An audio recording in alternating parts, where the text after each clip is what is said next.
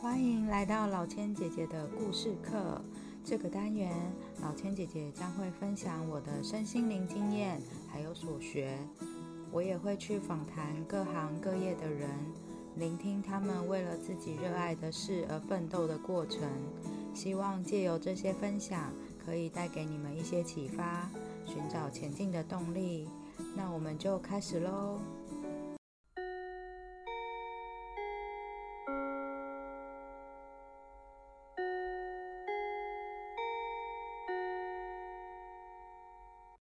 Hello，大家好。今天我想邀请到的来宾是一位魔术师，他叫做黄博威 Andy，欢迎他。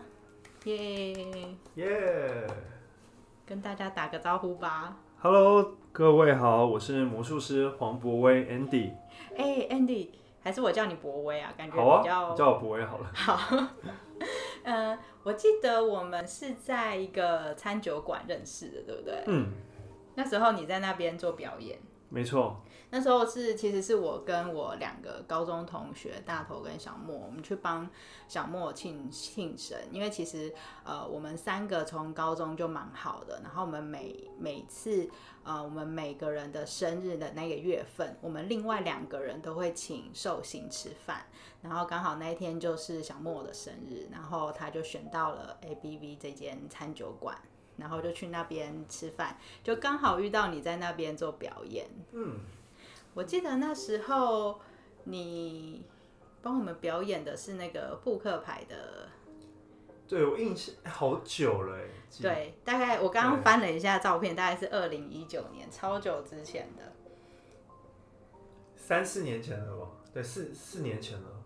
对，四年四年前差不多。对，而且从那时候，呃，因为看到你的表演，那刚好我工作的关系，我会需要呃帮公司安排尾牙，所以我就觉得，哎、欸，这个其实是可以放在公司尾牙表演的一个环节里面，所以那时候我就跟你要了联络资讯，我们就从那边开始结缘了。对，哇，我还记得我变了什么给你看，好像变了那个就签名的扑克牌，然后所有的故事、所有的事情发生在那张牌上面。对，然后还有就是硬币跑到手表下面这件事情。哇，你还记得哦？对，我觉得超神奇的。对，硬币硬币入手表。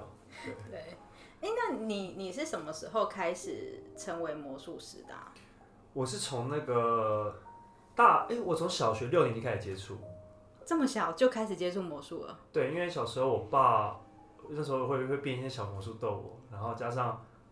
真的让我感兴趣的是，有一次在那个地下街买了一个那个魔术，爸爸买那个魔术礼盒给我，然后那时候就很兴奋，哇，魔术到底什么呢？打开哇，一些玩具、一些道具这样子，然后现场看那个示范的人员，哇，很专业，你知道吗？让我觉得好像真的有魔法。但是我们打开盒子的时候，发现里面就是哇，原来秘密就这样，有点有点失望，你知道吗？就觉得。哦，我们那时候看到的感觉，跟我现在知道理解的是完全截然不同的感受。那我对魔术有稍微有点失望，但后来也因为这个，就让我觉得，哎，我们不能这样去想。我们只要把这东西练好了以后，你真的是可以把这个魔术的感动跟惊喜带给别人的。对，因为很多人会觉得知道秘密以后，哇，原来就是这样，好像没什么。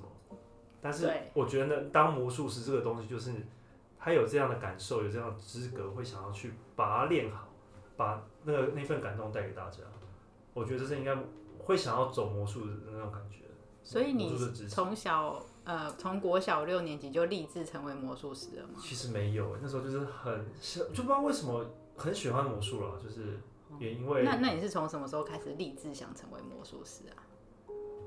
后来有一个节目，那个大魔镜，就是那时候刘谦老师嘛。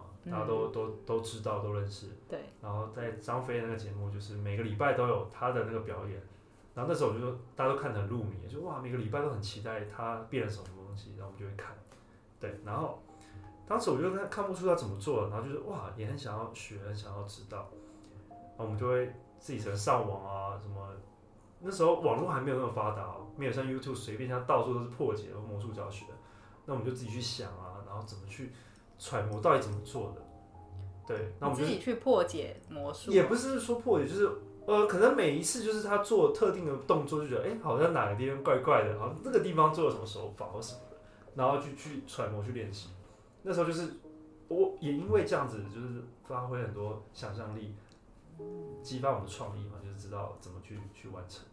然后当然，我觉得这东西会后来就是因为这样接触这个魔术，然后国中、高中也继续研究、去去玩、去学，然后也认识一些魔术的朋友、爱好者，对，算是魔友，你知道吗？魔友，对对对，有魔友，然后就会有那种所谓的麻瓜，你知道吗？麻瓜就是指一般没有看过、不懂魔术的人，对，我们就把它称为麻瓜。我在麻瓜里面，因为我其实对身心灵也蛮有兴趣的。嗯、那麻瓜其实，在身心灵领域也有人叫麻瓜，就是对于那种身心灵还不是很那么了解，哦、他们也称为麻瓜。对，他们也称为麻瓜，哦、就是有些人可能可以开第三眼啊，可以有什么感应啊。嗯、那针对那些对身心灵有兴趣，然后他没有办法去感应到那种东西的，就会被称为麻瓜。哦，所以是麻瓜可以在各个领域都可以这样用。对。哦，原来是这样。那那这样的话，你就是开始有兴趣嘛？认识那些魔友，然后你大学毕业之后就开始魔术师了吗？后来就是在大学的时候，呃，就是高国中、高中都有在接触，然后在大学参加魔术社什么的。嗯。然后那时候就是我们每天就是去学校，其实就是很热热情去社团，对，然后就是跟社社课老师学魔术啊，然后在享受在社团的里面的氛围。那那时候我是担任教学长，对，就是不是社长，是教学长，是教那些学弟妹魔术的人这样子。然后我们就慢慢的会接到一些表演，在大学里面，就是很多那种迎新、迎迎新要合作的一些表演活动，对对对，就会找魔术师来赞助这样子。那当时就是几乎都是我我我很很热情去去做这个事情，然后就慢慢练练练习练习练习。然后后来我我接到真正。踏上这个商演是那个热炒店，你知道吗？热炒店，你去热炒店商演。对，那时候是当时有一个魔术里面的一个团团队，他们是专攻热炒店的一些演出活动。对，热炒店，我觉得很酷哎。热炒店我只知道有九处小姐，我不知道。没错没错，你别说魔术，你旁边还有九处在帮客人服务，你知道吗？哦。后来就因为这个因缘际会，我们就是去热炒店磨练自己。对，你可以在这个吵杂环境，你可以。哇，对，那他讲话很大声呢。还要应付奥克哎。对啊。还有奥克。因为他们喝醉了，所以他们有些什么大哥什么，就是会你在变的时候，他们就会翻你袖子啊，一些各种不尊重的行为都都会出现。那时候在大大学的时候，所以那时候我就是把那当磨练嘛，对，各种应付各种各种情形，我可以应付完了，那其他地方就就难不倒我了，对，算是一种磨练这样子。然后后来就是因为这样子，慢慢的在餐厅演出，然后多了很多一些邀约演出啊，然后就慢慢的就拓展一些我自己自己的餐厅演出这样子合作驻场演出，然后就一直也到现在。哦，所以你你大学毕业之后，就是应该说没有找过正式的工作？就没有找过正式的工作，全都是靠魔术表演、魔术教学，然后各种就是有关魔术的领域相关的东西。没错没错，然后会真的让我。去做这个事情是，我有去比赛拿到一个奖，就是奖项，就觉得哎、欸，算是一个鼓励吧，就是好像哎、欸，我可以做这个事情试试看，嗯、然后我就就觉得是我自己兴趣的事情，然后又可以带给大家欢乐，有没有有没有不好？对所以我们就试试看，那你一路以来就到现在这样子。那你家人有支持吗？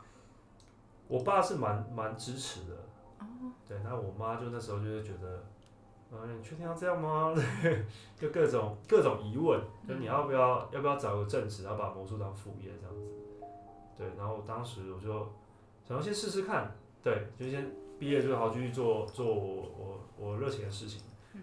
对，那月薪也跟一般上班人差差不多。哦，你月你对那这样子做商业，每个月的收入跟一般的上班族其实是差不多的。对，然后时间其实是蛮短的。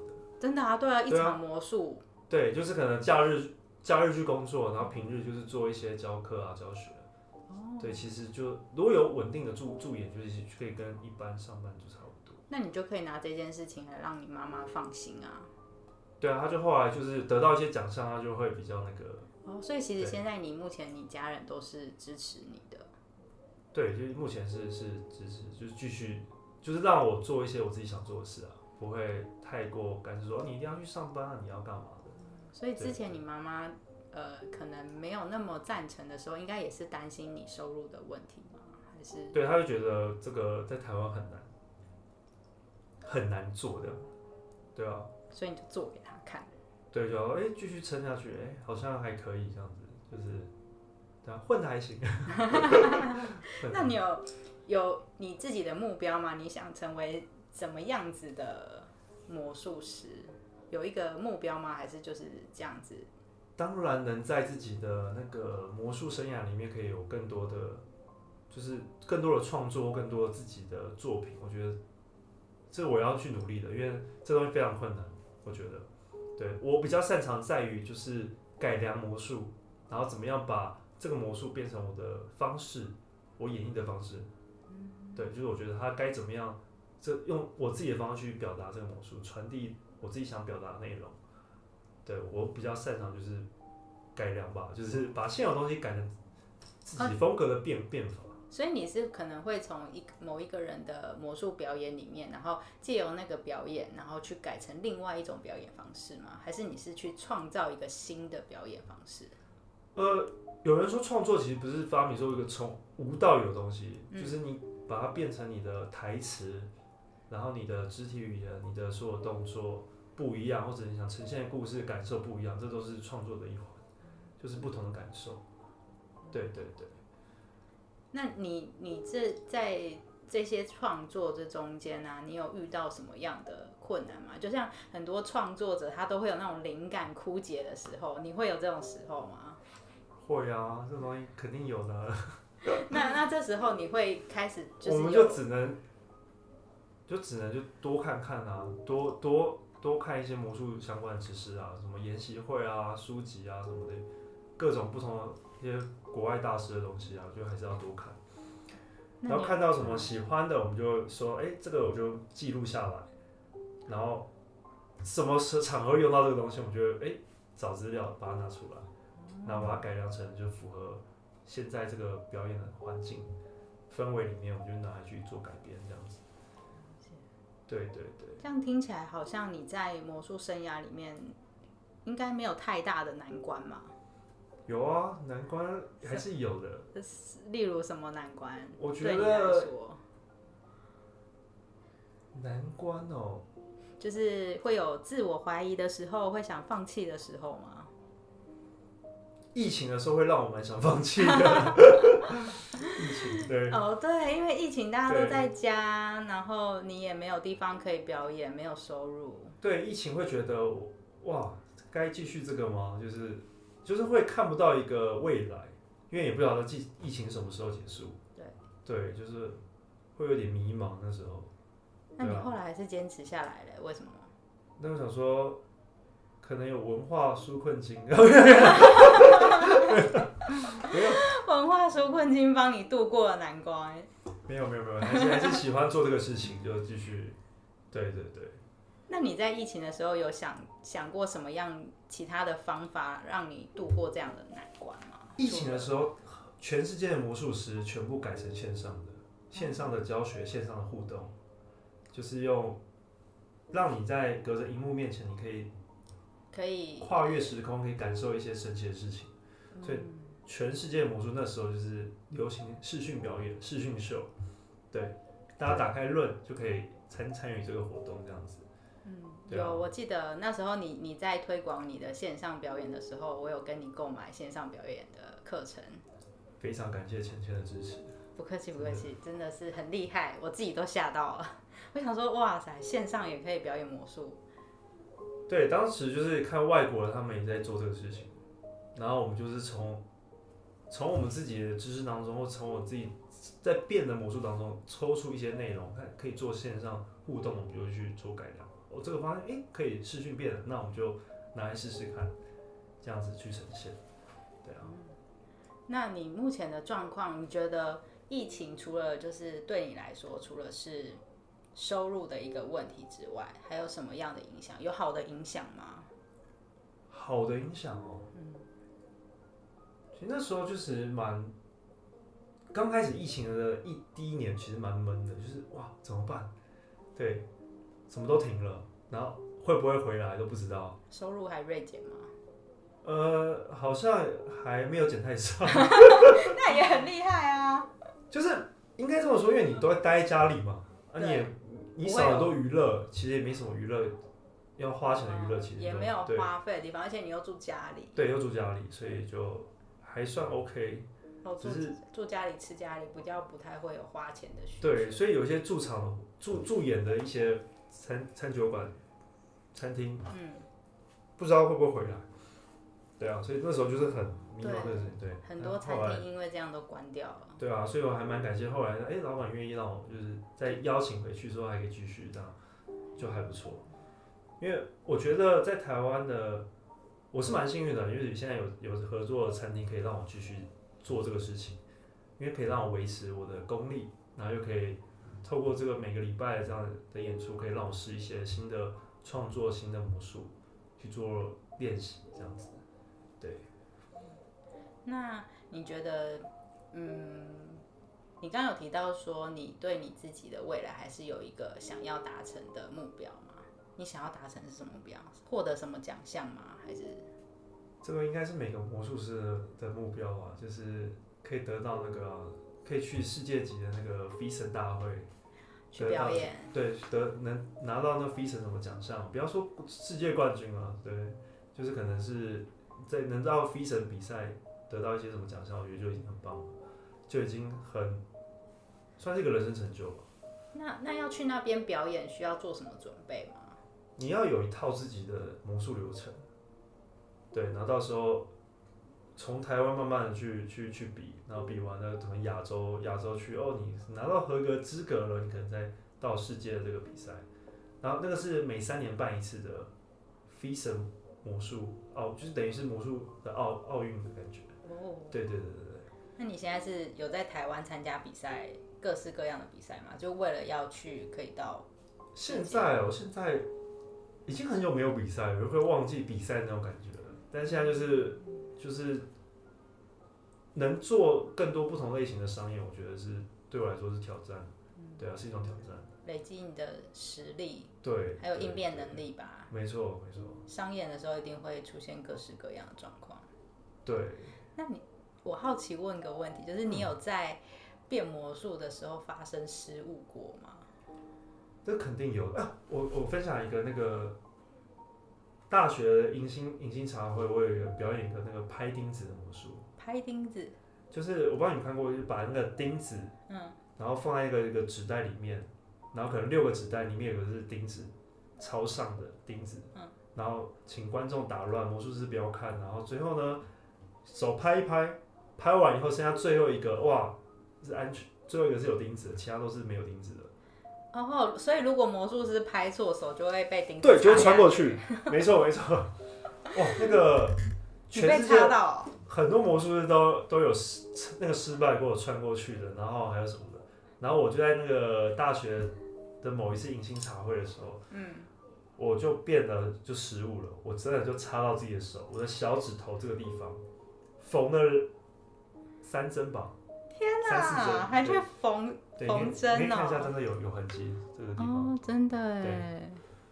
还好那时候没有真的伤到神经或什么，或者是我还拍歪了，才到小指头，不然的话就从中间掌心下去对，就跟耶稣一样。哇哇，那很可怕。那个现场应该大家都吓死了吧？对，其实我们魔术师是可以知道，啊，秘密其实就是可以知道在哪里，因为观众乱换的时候，我们可以知道那个真正确危险的钉子在哪里。但是那时候我们就是我记错，我直接承认，我那时候就是太有自信，就是记了第一次，然后剩下就是以为自己的记忆力很好。但是你透过你的表演的时候，你要顾台词，你要顾氛围，你要掌控观众，掌控所有的所有一切，我就忘记其实在哪里了。这拍到是二选一的时候，然后最后我就是我们会扶着观众的手，那时候我记得是我们克植竹老师来扶着他手上来，老师让你感应一下，然后我我。我拿老师的手在下面，我的手在上面，然后剩下两个纸袋，里面就有一个是钉子，我就来回摆动，对，然后那时候我就以为是在另外一边，所以我就拍了左边这个拍下去，还有那时候我不是拿老师手压，对，我想说你拿老师的手下去感应，你是直接压下去，可能四年那个什么学校的那个费用我都申请不到。了，就完蛋了。还有是我自己压，然后那时候就是不是用全力死压下去，我那时候是一拍，然后把我手拍歪，哦，才插到我的。还好你没有死压下去，对，插到我的小指的关节这边。好可怕、哦！然后那时候我一拍下去的时候，我很震惊，怎么会有钉子？然后那时候我没有，那你会一拍完的时候，嗯、我立刻抽起来，就反应还算蛮快，就立刻拿起来。然后因为我们的纸袋是麦当劳纸袋，然后我就把麦当劳纸袋揉成一团。然后最后怎么展示？我们就展示哇，钉子在这里。然后大家哎，就是有点傻，就怎么拍完然后手没事，然后钉在这边，然后就结束了。但实际上我揉的那个麦当劳纸袋都是我的血。对对对，哇，那你也还蛮镇定的。对，蛮镇定。当时你只你只是冷啊，就是哇，谢谢大家钉在这边。好厉害。然后台上很多人都学生呢其实看不看不懂，就是这个表演魔术到底在干嘛？啊，就是看得懂，他钉子在那边，那他看不到我失误了，我受伤了，他们不知道。哦。那只有后面的工作人员，就是我们的一些学长姐，他说：“哎、欸，这是什么在滴血这样子。”哇塞！对，然后我就从后门离开了。那你很镇定哎，你没有让场面失控。对，那时候我就表现的很镇定。那也算是很厉害，是一种危机处理。对，就是啊，回想起来，现在就觉得小指头有个隐隐作痛。哇，好七八年前的事情了哎。所以这是你唯一一个失误的表演吗？唯一一个就是比较严重的伤害到伤害到自己的哦。所以后来就是这个这个魔术我就很少在演了。哦，有有阴影了。对，有有点阴影。对，要不是现在要演不是不行了，就是就会用别的方法，不会用我那时候用的那个那个那个钉子魔术的那个道具。哦，就是拍下去是不会受伤的那种道具吗？对，就类似，就百分之很久才会演。嗯、对，这是比较严重的还。还有其他的失误吗？好想听哦。哇，那听魔术失误很多，我想一下还有什么可以？所以，可是你你的失误，你应该都会 hold 住全场，不会让你的失误让。观众知道嘛？因为你从刚刚那个事情，感觉你还是会 hold 住啊。呃，太大小失误可是很蛮多的，但是就是可以做到让观众看不出来。你可以圆圆回来，就是哎、欸，好像没有真的失误哎。但我们自己知道是哇，失误失误了。这结局走向不是走这里，我们把它自动改变这个结局，但不是不是最好的结局。嗯，对，应该是这样的失误。然后我跟还有一个蛮好笑的分享是。在热炒店那时候有遇到一个观众，一组一一大桌的观众，然后他们非常热情，然后我就是演了不到十分钟，然后好像他们说：“哎、欸，魔术师，你今天好开心，我们好开心哦，今天来过来跟我们喝酒。”然后那时候就是桌上就有很多酒杯嘛，然后倒那个有高粱，他就倒那个热炒店面是杯子就比较小，他把它倒满说：“哎、欸，魔术师，你们这个你帮我喝掉，这个下面压一千块就是你的。”对，我演不到十分钟，就是哇，那一千块给你。那时候在大学的时候，其实我们觉得哇，一千块其实蛮多，蛮好赚的。因为以大学生去外面打工，可能几个小时，可能一千都还不到。那时候演不到十分钟，就是哎、欸，这个酒喝完一千块给你。那后来我怎么处理？那时候危机的想法是说，我就去想一想，好，那我喝，我等一下我进去拿个东西，我变这个魔术给你们看，看看完我就我就喝。然后这时候我就我这个事情我分享给很多圈内的朋友魔术朋友知道，他们觉得我处理的蛮厉害的。他们说我进去那个里面，然后拿热炒店的杯子，我倒白开水夹在我西装外套的下面，hold 着。然后呢，因为他们都有点有点醉了，然后我就说：“哎，这副牌给你洗的时候，我就把我那个他们在洗牌过程，我就把我的那个水杯放在桌上，然后慢慢的在过程当中换掉那个 高粱的酒，然后。”然后把那个白开水放在那一千块上面，然后桌上其实很多杯子，然后最后哇演完我就拿起一杯，哎呀敬大家，然后一口干，哇，喝了一个白开水，然后拿一千块这样。哇塞，很厉害哎！就是一个应变啊，但我相信，我相信以当下的状态之下，我就算不喝，我觉得那个氛围他应该也会也会很想，对，也会给我，只是让自己完成一个挑战这样子。很聪明，很聪明，赚钱又不伤身。对，那你喝下去，你要表情很痛苦。好不好？哦，不能太轻松，不然人家觉得为什么会这样？没错，没错，没错，就是你还是表情要很痛苦一下。对对对，很聪明哎。这是比较有趣的一些，这个故事就是也记蛮久的。对。哎，那我我还有一个问题想问你，你觉得专业的魔术师跟业余的魔术师他的差异是什么？业余的，怎样算？对，对我来说，呃，职业魔术师这个定义是，你真的是靠魔术在赚钱为生的，我觉得都可以称为职业魔术师。就像你啊。对，就是有点职业魔术，就是完全是靠魔术在赚钱维维持生活的。嗯。我觉得都可以称为职业魔术师。那业余的话，我觉得就是可能他一般他真的有正职工作，嗯，然后也靠业余去魔术赚钱副业，我就算业余。斜杠的那个。对，斜杠的感觉就是算业余的。那这也是一部分啊，业余的会也可以说是爱好者，也可以是业余的，对啊。啊，可能就是单纯的表演了。对，然后全职魔术师，我觉得就算就算职业魔术师。是，要到全职一定要很专业，不然不会有人买单啊。嗯，应该可以这么说。对。那，嗯，我还想问一个，就是你觉得啊，以你现在算是蛮成功的，我觉得啊，在我看来蛮成功的，就是呃邀约其实蛮幸运的啦，蛮幸运的。对对，就邀约其实没有间断过啦，就是而且你有固定的商演的地方嘛。那以前的你在毕业之后想要踏入魔术师这个行业。当时的你有犹豫过吗？其实那时候也没有说说，好像没有想那么多哎，就就直接就就走，先走再说。对，就是刚刚有个机会，然后也也去也去去做，对。然后那时候想说，好啊，先做再说啊，就是这样试试看啊，然后做自己喜欢的事情。然后那时候也觉得，哎，也不会到低到哪里去，对，月薪也不会到很低或什么。所以你从来就没有担心过，就是从事这一行，呃，收入会有影响，就是没有那么理想的状况。你从来都没有担心过这件事情？还是会担心啊？对啊，到现在我都可能会担心啊。对啊，对啊，所以我比较想办法在年轻的时候嘛，多多赚一些，多存一些钱。对，然后未未来的梦想可能就是会想要有自己的公演啊，自己的那个。有个场合是我每天晚上固定演出的一个地方，所以你会想要有自己的工作室吗？我会，我也想要有自己的那个，就是售票工、售票演出哦。Oh. 对，那那种感觉就是。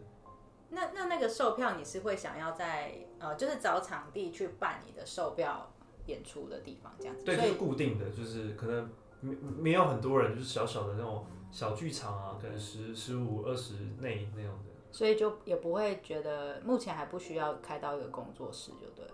对，我会想要就是未来有这个能力，就是我可以租个地方，我可以每天做我的做我的秀啊，做我的什么。对，然后不要怕说说哎没有钱赚我干嘛的，就是。其实你现在就可以做了啊。现在哦。对啊，你现在。现在我觉得还不是时候吗？对，我觉得要累积更多一点，才有，因为毕竟你场地是让你自己的。场地是你租，你真的是这个地方是你租下来的，你可能。对啊，你租下来。啊、现在不是很多那种租活动场地的地方吗？是啊，但是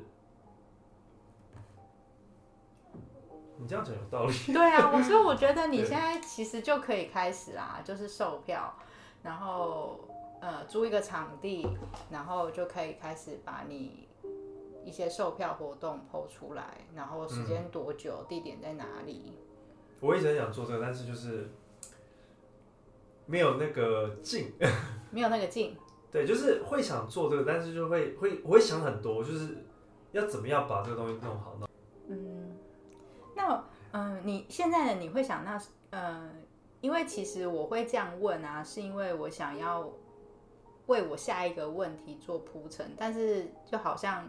你的回答让我觉得没有问这个问题的必要，因为其实每个人在做人生方向选择的时候啊，多少都会有点犹豫不决。其实犹豫的一方面的一个原因是我会不会成功，然后我失败了会不会怎么样，然后我如果继续往这边走，我接下来的收入有办法符合我的预期吗？可以支付我的生活吗？可是你好像都没有这方面的问题，欸，还是有啊。嗯嗯。啊，应该这么说，就是我曾经听到一个一个魔术大师说的，国外的魔术大师，他有分享一个经验，我觉得他一个哲理，我觉得很好。他说你，你你就是喜欢魔术，然后你热爱魔术的话，你只要持续的不断去表演，持续的去散播欢乐、散播爱这个事情就持续的变，然后你会有很多的意想不到的收获，或还有美好，就是魔术会给你很多，嗯，就是你可能一直不管是哪边去去公去这样子持续这样演出，你会有额外的一些东西会一直就是要演就对了，要持续能有机会就去表演。坚持做自己热爱的事情，对对对，你就会得到意想不到的回馈。对，没错，他会回魔术会回馈给你的。嗯、对，他讲这个就哇，还蛮感触的。那虽然魔术很辛苦啦，但是就是就是这个地方，就是讲到大家的内心，就会继续努力这样子。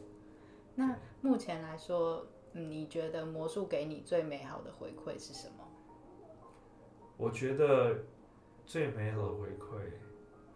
就是你表演一个魔术，然后可以看到观众眼睛发亮，对，然后那种开心的表情，很惊讶的表情，对，开心表情，然后我觉得那那一瞬间真的是很所有任何的工作的成就是没办法感受到这种这种东西的。应该说这就是你的成就感来源之一吧？对，所有魔术的成就感来源之一，嗯、就是这个这个感受是其他的领域是没办法。能感受到，就是魔术这种东西才有办法感。你真的把一个东西练习好了，哦，我们辛苦研究，然后辛苦在家练习这东西，然后真的成功的表演光，然后观众真的哇，那一瞬间他真的很惊讶了，他眼睛真的是发光的，然后很开心，然后你就觉得哇，你心里会觉得很开心，对，是你制造一个欢乐，一个美好的回忆带给他。对。那我再问一个，就是你有遇到那种你在变魔术，然后很不赏脸的？观众吗？几年来一定一定会有的啊。那啊那那那怎么办？你怎么应付当下？我我一开始我一开始会，我一开始会试试看我能不能改变现状。我会我会努力做多做一点什么，看能不能挽回这个感觉。你你有就是实际的案例可以描述一下吗？就是你像一开始就是在做那个餐厅表演的时候，我们都要过去嘛，就是打招呼什么的，就说哎你们好，我是驻场魔术师，我叫 Andy 什么。的。那有时候观众会觉得，他看你那时候也没有很专业的感觉。你要怎么样在过程当中让他觉得你很专业？所以我们会用的策略就是，我不会让你感觉到魔术师很有距离感，我会让你很我我我的我的优势就是我会做很好的亲和力，让你感觉到我们是朋友一样。我就跟你分享一些好玩的事情，对，这样观众才不会有那种就是那种对比较对等，不会是那种高低差。对，他们就哎、欸、好吗？我看一下，然后看一下，哇，真的有，好像有料哦，然后就会从一开始不屑的感觉，慢慢的哇，就是被你驯服了，哦，就吸引住了。对对对，哎、欸，好像哎、欸、好像有两把刷子，然后我们看下去这样子。哦，那那有那种从头到尾都不屑的吗？那可能就是他曾经可能被魔术上过吧，就是可能他看过什么烂表演，或者是哪个魔术怎么样去整他或干嘛，就是对魔术有。充满不好的印象，那你那那你有遇到就是你在表演魔术的时候，对方也是魔术师吗？有遇过这种吗？就是会啊，就偶尔啦，就是同行会来看你表演啊，这样子啊。哦，所以你没有遇到过，就是你以为他是客人，但是后面才知道哦，原来他也是魔术师这样。有呃，因为几乎有名就那几个，然后认识就会比较认识。哦对，因为你在魔术界也打滚那么久了，就是都会知道谁是谁这样子。对，那你这样子。魔术界你打滚多久啊？嗯，也十十十年有了吧？哇，这么久，啊、十年，十年有了。对对。哦，难怪啊，十年那么久，该认识的魔术师都认识了。对，但是魔术又分很多啊，魔术有分那个舞台的舞台魔术，然后近距离，然后派派对型的。然后像我自己专攻就是近距离跟派对型的。那舞台？舞台有那种大型道具，那就。对我自己比较擅长就是近距离互动这个这一块，我对专攻近距离魔术，所以我很多比赛什么就是都是近距离近距离的魔术的比赛，得奖的都是近距离。那你现在应该就没有线上的魔术表演了吧？线上你要的话也是可以。没有啦，我是想说现在疫情都解封了，啊、应该就比较魔术就是要看现场的才神奇，因为如果。隔隔着一个荧幕会觉得，哎、欸，你在下面可能有偷藏什么东西呀、啊，还是什么？没错没错，你隔着荧幕看一个人飞起来，跟他现场你看他飘起来，那感受是不同的。对，真的。对啊，魔术就是要要亲眼去看，现场体会。那你那时候疫情的时候，嗯，买你线上课程的人多吗？买我线上的十来个吧，十来个左右，好像吧，我没有认真算。嗯、对啊，那好像也还好，就还好还好。对，因为我我的那时候是一对一的，一对一线上的，就是不是一对多，然后有帮那个公司行号，那时候是真的是哦线上线上的线上的演出，公司行号那时候是跟大陆他们公司跟大陆香港那时候就是全部都在线上，几个人啊？线上看你表演，七八十个，这么多人？对，那是因为他们是一个开会会议哦，对，然后我就去他们公司，然后做一些内容，然后他们就看，然后跟现场的，就是连线老板连线，然后我可以猜出他想什么，或做一些互动。你猜出线上的老板想什么？对，比如说想猜，呃，我有一个节目，我记得是我让他手上拿个硬币，然后他在另外一一边的荧幕就是他自己放左右手，那我可以猜出他放哪只手。哦，就是那种互动心理游戏这样子。哦，有有有，我跟你玩过心理游戏，好可怕哦。就是这样，哎、欸，他们会觉得蛮有趣的，怎么可以？我是觉得很可怕，你怎么知道？你会想对，呃，应该是说。你会想对过去的自己说些什么吗？因为你刚刚有提到，你还是对于未来有茫然的感觉嘛？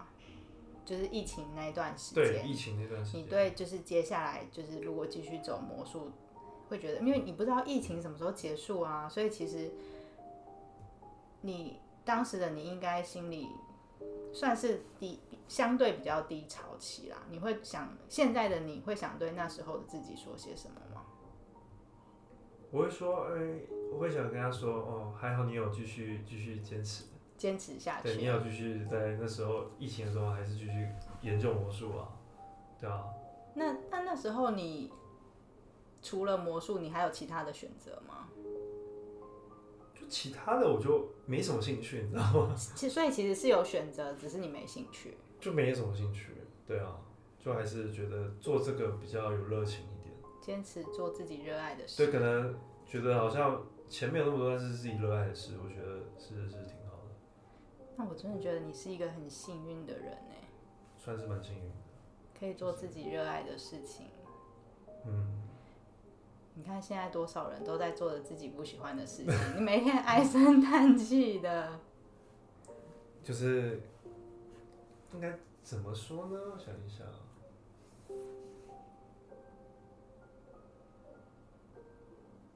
嗯，对，蛮幸运的。好啦，继继续继续坚持这样。嗯，好，那那最后可不可以请你跟那些对于魔术有兴趣的人，或是想学习魔术不知道怎么入手学习魔术的人说一些话？欢迎报名小薇老师的魔术家教课。啊，我会把小薇小薇老师的一些资讯放在 IG 里面，大家可以也去 IG 上面看他的表演，我也会放他表演的短片，让大家看一下他的表演。那今天就到这边结束喽，拜拜。耶，拜拜。听完了小薇老师的故事。真的觉得他是一位很幸运的人，但其实你知道吗？我们都可以成为这样幸运的人。这其实跟吸引力法则是有相关的。我们相信什么，就会吸引什么。因为小薇老师坚持做自己热爱的事情，最后他也就吸引到了很多意想不到的回馈，甚至越做越好。你也想像小薇老师一样做自己热爱的事情吗？如果你相信你可以，你就可以。我们可以从斜杠开始，但贵在坚持。坚持相信，坚持行动。你的坚持会让你看到意想不到的世界。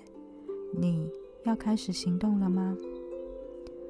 今天我们的分享就到这边结束喽。